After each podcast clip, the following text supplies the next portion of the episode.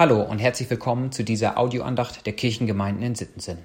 Heute ist Mittwoch, der 8. Juni und mein Name ist Lukas Rösel. Schön, dass du zuhörst. Es gibt ein Thema in der Bibel, das fasziniert mich immer wieder. Und das sind die Gegensätze, die wir in der Bibel finden, vor allem im Neuen Testament. Der Sohn Gottes wird als König in einer Futterkrippe in einem Stall geboren. Später predigt Jesus, Wer sein Leben erhalten will, muss sterben. Wer aber sein Leben gibt um meinetwillen, der wird es erhalten. Oder er sagt, die Ersten werden die Letzten sein und die Letzten die Ersten. Und der Höhepunkt ist wahrscheinlich, dass er als König der Juden, als Sohn Gottes, stirbt am Kreuz, um zu siegen. Und wen wählt er als Stellvertreter und Botschafter aus? Mörder wie Paulus, Aufschneider wie Petrus, Betrüger wie Matthäus und dich und mich, alles andere als die perfekten Boten einer so wichtigen Botschaft. Es sind Gegensätze, die bei vielen Menschen Unverständnis auslösen, aber alle diese Gegensätze machen eins deutlich. Sie zeigen den Unterschied auf, wie die Welt denkt und wie Gott denkt.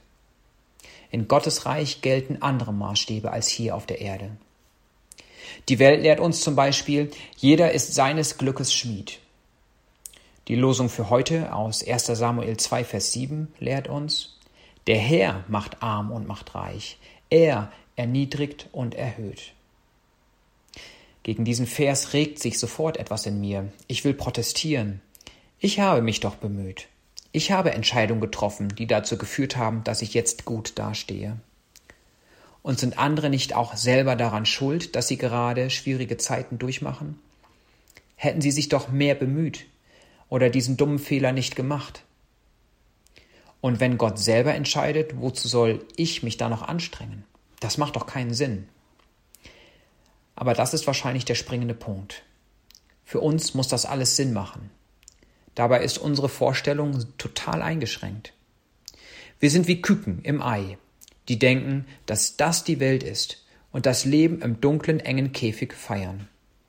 Bis wir uns trauen, die Schale anzupicken und durch die Schale durchzubrechen und die wirkliche Welt kennenlernen. Es ist ein Aufbrechen, ein Loslassen. Es braucht Mut, seinen Stolz abzulegen und zu vertrauen, dass es da noch mehr gibt. Vertrauen aber muss wachsen und das passiert durch stückweises Abgeben und sehen, was passiert. Hannah, die Mutter von Samuel, war so verbittert, weil sie kein Kind hatte und unter den gehässigen Kommentaren anderer schwer zu leiden hatte. Doch als sie sich in ihrer Verbitterung an Gott wandte, machte Gott das scheinbar Unmögliche möglich und sie bekam einen Sohn. Gott belohnte Hannas Vertrauen in ihn und ihr Vertrauen in Gott war so gestärkt, dass sie sogar bereit war, ihren so sehnlichst gewünschten Sohn später wieder an Gott abzugeben, und sie ließ ihn dann beim Priester Eli im Tempel. Der Losungsvers ist aus dem Loblied entnommen, das Hannah singt, als sie Samuel bei Eli abgibt. Hannah lässt ihren Sohn im Tempel und jubelt. Das macht doch gar keinen Sinn. Aber wer gelernt hat, Gott zu vertrauen, für den macht es Sinn, Gott machen zu lassen. Für den Missionsdienst in Kenia haben wir als Familie auch viel aufgegeben. Und trotzdem habe ich das Gefühl, darüber zu leicht zu reden. Denn ich weiß zum Beispiel nicht, wie es ist, wenn einem ein Familienmitglied frühzeitig genommen wird. Aber ich weiß, dass Gott mein Vertrauen in ihn bis jetzt nie enttäuscht hat. Und ich bin bestärkt darin, weiterzumachen und ihm mehr Dinge anzuvertrauen.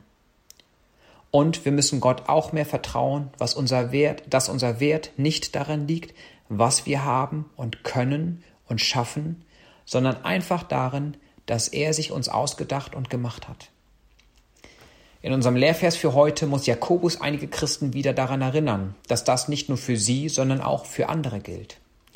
In Jakobus 2, Vers 1 ermahnt er sie, Haltet den Glauben an Jesus Christus, unseren Herrn, der Herrlichkeit, frei von allem Ansehen der Person.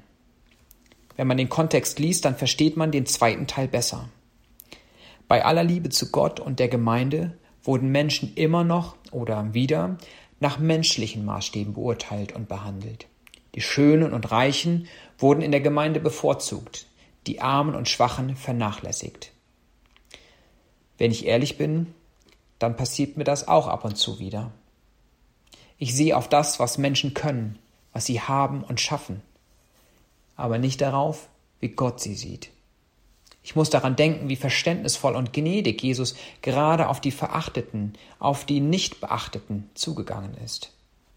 Die Verse heute erinnern mich, bei Gott steht die Welt Kopf, und nur deshalb sind du und ich Teil seiner Familie, weil er anders über uns denkt als die Welt. Er findet dich super und er kann dich gebrauchen. Er belohnt die, die sich auf ihn einlassen, die loslassen, vor allem die, die hinten stehen, die Ohnmächtigen, die keine Kraft haben, aber immer die, die ihm vertrauen. Selig sind die Armen, denn ihnen gehört das Reich Gottes. Das gilt für uns, aber genauso für diejenigen, denen wir begegnen. Lass uns gemeinsam in unser Vertrauen in Gott investieren, damit wir selbstbewusst wissen, wer wir vor Gott sind und andere mit dem gleichen Menschenbild behandeln. Mungu Atusaidir. Gott helfe uns dabei.